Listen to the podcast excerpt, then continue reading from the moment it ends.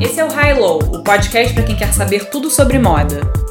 O meu nome é Olivia Merchiori e estarei junto com a jornalista Isabel Junqueira todas as semanas com um episódio inédito sobre os principais acontecimentos da moda mundial. Se para você o podcast ainda é uma novidade, vá até o nosso site highlowpodcast.com, onde você pode encontrar todos os canais para nos acompanhar. Oi, Oli, tudo bem? Oi, Bel. Não sabemos se o nosso primeiro episódio teve muita repercussão, porque estamos gravando antes de colocá-lo no ar. A gente queria, inclusive, dizer para vocês que a gente decidiu fazer esses episódios bem freestyle, sem muitos recursos mega profissionais de gravação e edição. É isso, é ter conteúdo e aí depois a gente vai acertando é. esses detalhes técnicos. É aos poucos, né, vai ficando mais profissa. E a gente queria aproveitar nesse episódio o clima político, né, no nosso pa país. Eu acho que se teve uma coisa boa disso tudo, é que eu acho que nunca se discutiu tanto política. É interessante quando a gente vê na pauta de setores que normalmente não falariam sobre é, nome é. de deputado, senador, né? Durante muito tempo na, na moda essa não era uma pauta, né? E a gente no último São Paulo Fashion Week a gente viu posicionamentos muito fortes diante das agendas políticas. Teve um fechamento feito pela Carla Giroto e vários jornalistas e estilistas, onde ela fez aquele mar da Lígia Clark uhum. vermelho, deixando muito claro a, o, o seu a sua inclinação né, de, de, preferência política. E tivemos também na passarela estilistas com frases. Geralmente na moda isso não é tão claro, mas dessa vez foi bem explícito. Não que precise ter, isso que a gente vai discutir hoje, né? É uma frase na camisa para você conseguir comunicar. E eu acho que a gente também quis fazer esse episódio sobre moda e política, porque é muito comum, né, as pessoas acharem quem gosta de quem ama moda não tem nenhum nenhuma parte de intelecto, né? Moda é meio que considerado superficial, pô. Eu acho que pela maioria da população, né? É, eu falei para você que eu fui num jantar na semana passada, duas semanas atrás, e mais uma vez tive que né, me colocar numa mesa onde tinham pessoas de outras áreas, e a gente estava falando sobre política, mas então, nesse caso era uma médica falando, a gente estava falando sobre política, e depois ela me perguntou, e você faz o quê? Eu falei, eu faço moda. E aí ela diz, ah, eu gosto de política, mas eu também adoro moda. Como uhum. se fossem áreas conflitantes e não complementares. É. Nesse momento, quando ela diz isso, eu falo. É, mas eu acredito que a estética é uma ética. É. Então eu não consigo separar tanto esse lado político do lado do, do, se vestir. As escolhas que você faz em termos de, de cor, de proporção, a forma do seu cabelo, a cor do seu cabelo, o tipo de sapato, se é salto alto, se é tênis, se é chinelo, se é sandália. É. Tudo isso fala muito sobre a sua experiência de vida e o mundo que você quer habitar né, no futuro. Eu li uma entrevista com a Miltia Prada e ela falava sobre isso e, e, e que tem duas razões principais a primeira é que roupa é algo muito íntimo, né? E quando você se veste, você torna público algo íntimo. A outra razão pela qual, com esse preconceito com a moda, é que moda é visto como um trabalho de mulher. Eu não sei, eu acho que é mulher ou afeminados. Uhum. Né? Ou, é. Homens e mulheres afeminados. Eu acho que é mais do que mulher. É. homens e mulheres com a característica do feminino. Do feminino que é essa coisa mais frágil, mais fútil, volátil, efêmera. É. Não é o trabalho duro, né? Então eu acho que é mais do que, o do que a mulher é o feminino. Quase todos os grandes estilistas são homens, mas é essa essa essa função de você criar uma imagem do outro. No caso, o homem criando a imagem da mulher. Poiré, Worth, né, o Fortuny, são todos é. homens criando essa imagem feminina, o que também cria um olhar muito político sobre o corpo, né? Sobre Com o corpo que veste. É. Porque, bom, obviamente tem cada estilista tem lá o seu mundo, mas geralmente é diferente um trabalho com um homem, um trabalho de homem de mulher. Você, você concorda com isso? E você não acha que as estilistas mulheres têm, têm muito mais vida real do que os homens? Que geralmente tem uma coisa mais de fantasia. Vide Celine, né? É. Vide Celine antes e depois. É. E se a gente é, pegar até uma. Se a gente pegar até uma marca como a Dior, que é, é baseada numa, na feminilidade, enfim, que tá no inconsciente coletivo, né? E se você pegar o trabalho hoje da Maria Grazia, né, é muito diferente de todos os outros estilistas que ela foi a primeira mulher, né, na Dior. Ela é a primeira mulher na Dior. É muito diferente. É muito diferente, mas eu também te digo que não por isso é melhor, pelo menos para mim. Uhum. Eu, eu acho que ela foi para um lado que eu, que eu não acredito que é essa necessidade de criar legenda sobre o que está fazendo. Até o último, da uhum. dança, eu achei mais impactante do que os outros que ela botava aquele tricô e falava essa necessidade de se expressar femini feminista por aí. Uhum. Eu acho que, por exemplo, o Raf Simmons, ele tinha um, um trabalho que empoderava as mulheres sem precisar dessa legenda.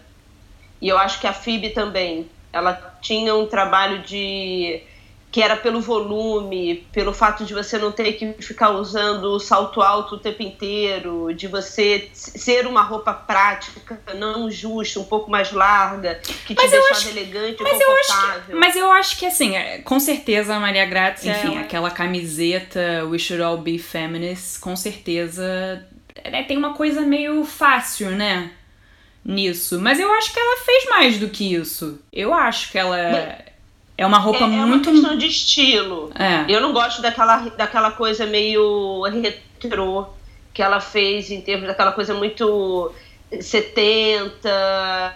Não, não é para mim não é um, um, estilo que eu procuro hoje. Essa, uhum. essa volta a elementos feministas da década de 70 que ela travou como pesquisa, como fonte de pesquisa. Uhum. Para mim não, para mim pelo menos não gerou um design que eu acho que eu acho potente, contemporâneo, atual. É, é, muito difícil dizer isso como mulher, eu acho, mas também eu acho que existe a Phoebe, eu acho que existe a Stella McCartney, é. que pelo menos representa um tipo de design contemporâneo, feminista, que me afeta mais, porque a Maria Grazia e o, o Paolo, quando eles se separaram da, da Valentino, Desculpa, mas eu acho que eles se separaram e ele, é. assim, deu um, uma, um triplo mortal. É, é, é verdade. Depois que eles se separaram. E é. ela foi fazer a Dior, que realmente não, apesar de todo o posicionamento interessante que ela tem, não, não me afeta em termos de design. Para mim, não é uma mulher realmente empoderada, é mais uma legenda. Mas eu tenho certeza que para várias mulheres faz sentido. Ah. Vou puxar então a conversa para. Vamos falar um pouco de algumas peças. Porque em grandes momentos da história, como a Revolução Francesa, um dos símbolos mais fortes foi uma peça de moda. Foi uma roupa, que é a calça. Então, eu estava eu tava revendo um livro de uma historiadora chamada Christine Barr, e ela é historiadora, feminista. Ela escreveu dois livros, um sobre a história da calça e que antigamente a calça era era peça de roupa com um símbolo subversivo e cheio de simbolismos e com o tempo foi se perdendo, né? Porque na Revolução Francesa a calça virou Virou. o símbolo da revolução, né? Porque a roupa aristocrática por excelência não era calça, era a culotte, né? Que depois virou calcinha, mas que nessa época era tipo um era como se fosse um, um short, que aí, que aí os homens eles usavam como se fosse uma meia calça, né? Um colã por baixo. E era como se fosse um short, uma bermudinha, às vezes era bufante, às vezes era mais, é, ré, mais, mais coladinho no corpo. E logo quando começou a Revolução Francesa, como é que eles se referem é, ao povo, né, e esse movimento popular, o sans-culotte. E aí depois a calça vira símbolo de poder, e, enfim, com, com todo o movimento feminismo do final do século XIX, início do século XX, as mulheres querem usar a calça, né, que é o símbolo de poder até maio de 68, as meninas tinham que usar uniforme, tinham que usar saia nas escolas francesas. Eu não sei como é que era isso no Brasil. Mas mesmo quando tivesse no ápice do inverno, elas podiam usar calça, mas tinham que usar calça por baixo da saia. É interessante essa história da saia e como isso é muito político e e aí a gente vê essas, essa, esses entremeios entre economia, política e moda. Yeah. É. As, as guerras são, são lugares maravilhosos para descobertas tecnológicas né, e reinvenção de produtos que depois são levados ao mercado. Uma história recente que eu achei bastante interessante foi sobre as meias calças, que antes elas eram feitas de seda, né? Você lembra? E elas não tinham elasticidade, uhum. por isso as pessoas usavam aqueles suportes né, aquelas cinta-ligas, né, é. que seguravam a meia para a meia não cair. Na Primeira Guerra, os paraquedas todos eram feitos de seda, 100%, tá? Não existia nylon. Na Segunda Guerra, o nylon passa a ser usado para os paraquedas. Só que o nylon tinha começado a ser usado para as meias calças para substituir as meias de seda e as meias de nylon tinham mais elasticidade e elas iam até em cima. Então as mulheres sentiam que elas estavam de saia, mas elas estavam vestidas, elas sentiam como elas estavam de calça. Então uhum. era uma calça invisível, mas o sentimento é que você você estava coberta. E aí, na Segunda Guerra, né, esse nylon é retirado do mercado para os paraquedas. E elas, ok, né, entendem, começam a fazer aquela linha atrás para fingirem que estavam de meia calça, porque não tinha mais nada no mercado. Quando acaba a Segunda Guerra, a procura foi tão grande que a indústria não dava conta da meia calça. E as mulheres fizeram uma greve chamada de Stocking Strike falando se não houver, se a gente não tiver a meia calça, a gente não vai trabalhar, porque a meia calça é o nosso símbolo de liberdade. E, enquanto não tinha meia calça no mercado para todas, elas pararam de trabalhar. Tem fotos disso, é maravilhoso. Queremos a nossa meia calça. A meia calça é um símbolo feminista. Isso representa o quanto é importante um aparato de vestimenta e o que ele pode re representar em termos de libertação de movimento. Você tem a mini saia, você liberta o movimento e você também é, faz um posicionamento sobre liberdade do corpo. Uhum. Eu tenho direito de mostrar o que eu quiser. O biquíni também. Biquíni, década de 40. Né? Na hora que existe aquela primeira foto do biquíni, é uma, uma revolução em termos de não vou esconder. Por que, que eu vou esconder? Né? É, vou mostrar o meu corpo sim. É. Então, você fazer a escolha por um biquíni, você fazer a escolha por uma meia calça, é extremamente político. você uma... acha que. Eu acho que é, cada vez mais os homens. É... Cada vez mais, talvez seja um exagero, mas a gente vê mais e mais homens usando saia. Você acha que até a gente morrer a gente vai, vai ser uma coisa banal, Olivia? Isso para você ver quanto o vestuário é político. Porque depois de tanto tempo, nós ainda estamos nos perguntando por que no nosso dia a dia os homens têm tanta resistência com a saia. É. O que, que existe na saia? O corpo masculino. O corpo masculino é tão resistente à saia. É.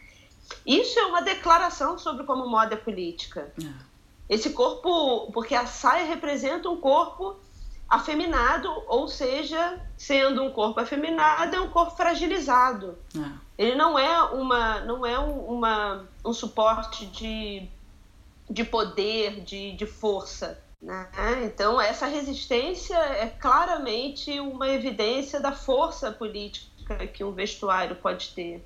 Aqui, falando do Brasil, existe uma, um retorno à ideia da princesa. Quanto mais forte existe uma ação no sentido de, do feminismo, da libertação da mulher. Existe é. também uma reação a isso.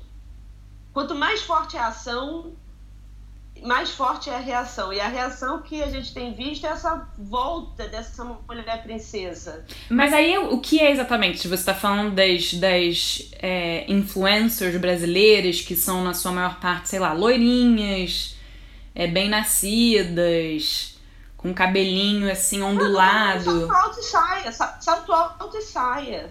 Elementos do, historicamente femininos que são trazidos para reafirmar essa mulher que é contra a ideia da feminista. Uhum. Né? No, no outro podcast que a gente. A gente também faz propaganda dos outros aqui, é. lá no Maria com as Outras. É. Que a gente adora adora, a Branca Viana pergunta para as mulheres, né, se elas são feministas. E grande parte diz que não, não sou feminista, porque a ideia da feminista é essa mulher masculinizada, essa mulher que queima sutiã, que não, que se, não depila. se depila. É essa ideia, entendeu? Como se depilação tivesse, ah, pelo amor de Deus, sabe? É. Também assim, num momento desse a gente ficar discutindo e avaliando se a pessoa se depila ou não depila, mas nem aí, mas é... Então você acha, você acha que então, é, realmente, em quase todos os episódios do Maria Vai com as outras, quando a apresentadora perguntava para as entrevistadas, e isso são. E as entrevistadas eram mulheres de todos os tipos de classe social. Muito poucas falavam, se, se, se afirmavam é, feministas. E você acha então que é por causa de uma questão de aparência, principalmente? Acho. Acho. É, é verdade, faz total Acho. sentido. Porque tudo que ela. Tudo que a Acho. maior parte falava tá completamente de acordo com o feminismo. Com a agenda. Com a agenda é. feminista, mas elas não conseguiam se, se, se afirmar feminista. Eu acho que é aparência. E todas elas falavam, não, é, é, é, eu gosto, eu quero a minha família, eu gosto da minha família, eu gosto do meu, do meu lugar de mãe, Ok, mas ninguém tá, tá contestando o seu lugar de mãe, nem está contestando o seu lugar de mulher hétero. Uhum. Mas não é sobre isso. Mas a ideia que se tem da feminista, e aqui é muito validada e reafirmada por algumas igrejas, por alguns partidos políticos, por alguma, algum tipo de mídia e tal, é dessa mulher que perdeu seus atributos femininos. E isso vem muito da estética. É uma estética. E aí, para reafirmar uma estética feminina, volta-se a pensar sobre o que representa essa mulher feminina. Então, é uma saia, é um salto alto. É cabelo um, escovado. É, a unha feita. Ah essa, essa volta da princesa, que não é essa feminista de rua. Mas para mim, o, o problema é muito mais não querer estar associada às resistências de rua e se manter em algum lugar de privilégio uhum. do que do que outra coisa. Então é reafirmar o salto alto é aquilo que a gente falou, não sei se foi no. Agora eu já me perdi é. entre as nossas conversas. Mas só uma coisa, você acha que isso é específico do Brasil? Não, mundial. O que a gente tem visto em todas as áreas é que essa democratização da informação, a internet, fez com que os pensamentos começassem a se homogeneizar. É. Então é difícil hoje em dia você falar que é um, é um, é um evento isolado de uma área, porque a comunicação ela tá ela, ela, ela se massificou né, ao ponto que pessoas se vestem iguais e se as pessoas estão se vestindo de forma muito semelhante, certamente elas estão, elas estão experimentando um ambiente muito semelhante. É. Se elas estão experimentando ambientes semelhantes, o pensamento vai por aí. Né? É, porque obviamente o uniforme geralmente é ligado a ditaduras, né? O uniforme não necessariamente é um, um macacão cinza, né? É. É, obviamente a gente. cores. Obviamente, quando a gente pensa no uniforme, a gente pensa, sei lá, na juventude nazista, ou então na túnica mal, né? Que, que é uma peça muito política também, que foi criada meio que pra ser o antagonista do business suit americano. Eu tava lendo sobre. Porque eu adoro a Coreia do Norte, eu adoro pesquisar sobre a Coreia do Norte.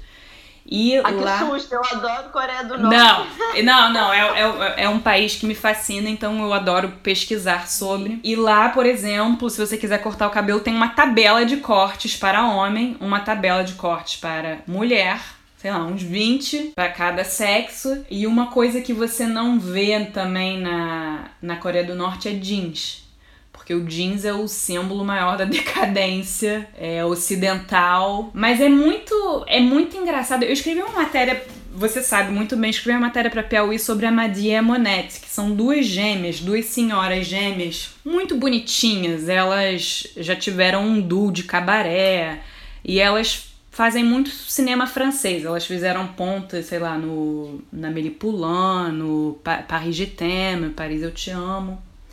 E aí, quando eu tava fazendo o perfil delas, elas me contaram uma história muito gozada, que é o seguinte, ela, elas se, ah, detalhe, elas se vestem iguaizinhas, elas têm, elas não dizem a idade, elas devem ter entre 70 e 80 anos, eu acho que mais para 80, na verdade, e até hoje elas se vestem de maneira idêntica. E aí elas estavam me falando, eu até terminei a matéria, assim, que teve uma vez que uns garotos pararam elas pra, pra, pra rir da cara delas, do fato que elas se vestiam iguaizinhas. E aí elas retrucaram: Ah, vocês estão falando da gente, mas olha vocês. Todos os garotos vestidos iguais, assim, moletom, calça jeans, com o mesmo tênis, sei lá, da Nike ou Adidas. Então, às vezes, a gente tem a gente tem a ilusão, né, de que a gente é diferentão, que a gente é único, mas na verdade, na maior parte dos é. casos, né, a gente tá dentro dessa coletividade de, de alguma tribo, seja qual for, né? É, eu, eu lembro uma, uma amiga minha, professora da St. Martins, de Londres, já, né, a Harvard das, das universidades de moda, uma vez ela chegou para mim e disse como ela estava triste, porque a St. Martins que deveria receber e recebe, né, os estilistas, os criadores de moda mais vanguarda e mais experimentais do mundo, ela estava muito triste porque, apesar deles virem de diferentes países, as propostas têm sido cada vez mais parecidas. Hum. E é isso, a pior gaiola é aquela que é invisível a olho nu. Então a Coreia do Norte é muito clara é. na gaiola que ela estabelece. É. O problema é quando essas gaiolas são invisíveis e o mercado sabe fazer muito isso. É. Então a gente estava falando sobre né, essa semana eu fui participar de um evento que falava sobre moda de rua e falava-se né, do, do, da Supreme, falava-se da, da Stutzy, que eram que foram marcas criadas como resistência ao status quo e que hoje em dia foram absorvidas para criar um uniforme para todo mundo que gostaria de fazer parte desse mundo skatista, underground. Só que não é mais skatista, não é mais underground. É uma grande marca que você coloca nas costas para você fazer parte de um grupo que se diz antenado. E aí você vai para a Semana de Moda de, de Paris e as pessoas entendem que se elas estiverem com aquela logo, elas vão ser mais bem vistas pelo mundo moderno, dos modernos fashionistas. Uniforme, né? E você não acha também no, que no... tem um lado meio triste do fato como se a Supreme precisasse ser legitimizada por uma marca de luxo como a Louis Vuitton para ser considerada relevante é o contrário, na verdade. É o contrário. Tem mesões que estão indo catar que identidade e autenticidade. É. Que é o que essa, essas marcas de rua trazem, né? Agora, o Raiz, o Raiz Nobit já escreveu, né, sobre é. a bolha. Uma matéria muito legal, foi você que me mostrou, muito, muito boa. A gente vai botar o link é, no nosso mas, site. Mas o Jerry Lorenzo, da Fear of God, ele fala: cultura de rua não pode ser isso. Tudo que é cultura de rua é o que resiste ao mainstream. Uma hora que entrou no mainstream, não é mais cultura de rua. Mas ao então, mesmo, não mas é ao mesmo, um não, mas espera aí, mas ao mesmo tempo, se você pegar um símbolo do streetwear, os, os tênis Jordans, já é mainstream há muito tempo. Lançou e praticamente foi um mainstream. Mais ou menos, né? Os Jordans, ele, quando eles quando eles foram criados, eles davam voz à superação, né? Não, com era certeza. Mas era muito vendido. Foi muito vendido desde sempre. Então. Foi muito vendido desde é, sempre. É, então eu acho que tem acho uma. Que o Jordan, na década de 80, ele tinha uma representação outra. Ah, é, tá, tudo bem. É, não, concordo. Até inclusive de quem comprava. Ninguém ia pra um, pra um desfile de Jordan. Não. Ah, não, não com ia. certeza. Não, com certeza não. Então é aí. Mas já é, mas, mas o que eu quero dizer é que já era um produto muito popular com certeza o público, com o tempo, mudou. Exatamente, mas o popular ainda tem uma ressonância grande com as emergências de rua. Uhum. O popular, ok. O problema é quando ele vira um uniforme do privilégio, como o Dead Sneakers da é. Balenciaga. É. Aquilo é um uniforme do privilégio. É. O Jordan não. O Jordan, uma peça de vestuário que representa essa mudança social, essa mudança dos negros entrando no mercado de consumo. Porque tem isso, né? O, uhum. o Magic Johnson, um pouco antes, que não fez tanto sucesso como o uhum. Jordan, depois do Michael Jordan. Magic Johnson, acho que é 81, o Jordan 83, uma é. coisa assim. É a figura daquele homem subindo na quadra de basquete. Super-herói, né?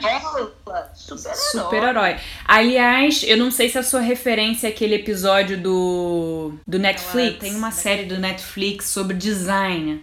E um dos episódios é sobre tênis e sobre o Jordan, mais mais precisamente, e é muito interessante, porque fala de tudo isso. É, enfim, é. fala, fala obviamente do aspecto de, do design, mas fala muito do contexto sociopolítico, digamos assim. Você viu esse episódio? Não, esse é o abstract que você tá é, falando. É, abstract, é isso. Mas o, o que o mercado de, de luxo tá querendo pegar é exatamente essa ligação que, que a galera da rua tem com essas marcas que representam essas vozes estranguladas, né? É, é um lugar de liberdade. Todas essas marcas que a gente reconhece hoje como grandes marcas de, de surfwear, elas nasceram no final de 60 início de 70. Ah. Que é essa, essa época onde a juventude fala, não, eu não quero mais vestir aquela roupa né, que restringe o movimento e que você tem medo de se jogar. Né? Eu vou vestir é jeans, camiseta, roupa de surfista e skatista. Eu quero é. sabe, me jogar na vida. É. Que é muito parecido com o que tem acontecido hoje, né? É. Eu vou voltar um pouco na conversa, porque você falou, bom, continuando nessa questão da rua e como as grandes marcas de luxo precisam comprar essa autenticidade da rua, né, que você falou. E eu acho que um momento muito simbólico, isso tudo tem a ver também com representatividade, né, Olivia? Uma coisa é, sei lá, o Kim Jones fazer uma roupa inspirada em streetwear, né, com, com os códigos do streetwear. E aí agora um capítulo novo com por exemplo, o Virgil Abloh. Mas eu acho que tem esse primeiro momento que é você fazer collabs, né? A Louis Vuitton fazer uma collab com a Supreme. E agora, é um, um, um segundo passo, né? Mais importante é você trazer alguém que vem desse mundo, né? Como o Virgil Abloh, que foi diretor criativo do Kanye West durante muito tempo, para ele encabeçar é, a equipe de estilo masculino da, da Louis Vuitton. É um passo muito grande. Você acha que é, é um turning point, Olivia? Porque assim, eu ele não. Muito emocionada. É, eu também fiquei. Assim, ele não é exatamente o primeiro negro, porque tem o Olivier, Olivier Roustin na, na, na Balmain, né? Mas você não tem como comparar uma Balmain com a Louis Vuitton, que é a maior marca de luxo do mundo. É, mas é por isso que eu sempre, eu, eu, eu sempre falo, o primeiro negro americano, porque a é. origem dele, para mim, tem muita importância. É. Porque a França tem essa, essa política golista e reação aos Estados Unidos, ao imperialismo, é. ela bate muito de frente. É. Então, por isso que eu falava, um negro americano é. Que realmente não é a, a, mesma coisa do Olivier Hussein, né? É, e obviamente não é a mesma coisa que um Mark Jacobs, que é um americano branco, que tava, que foi o primeiro estilista, né? Foi ele que criou a moda na Louis Vuitton, não existia antes dele. Obviamente é, é vai além. É porque o Virgil, eu acho que ele eu, eu sobre representatividade qualquer assunto sempre a gente tem que tomar cuidado, é. né? E a gente sempre continuar repensando o que está acontecendo para mim foi muito emocionante ver o Virgil no, abraçando o Kanye West no final do desfile. Por, pelas, não, os dois não têm uma história humilde e, e, tiveram que brigar muito na vida em termos financeiros. Nenhum, nenhum, nenhum veio, né? De, de, nenhum tem essa história de, de máxima superação financeira. É. Mas eles representam uma, uma, uma superação da figura negra nos Estados Unidos.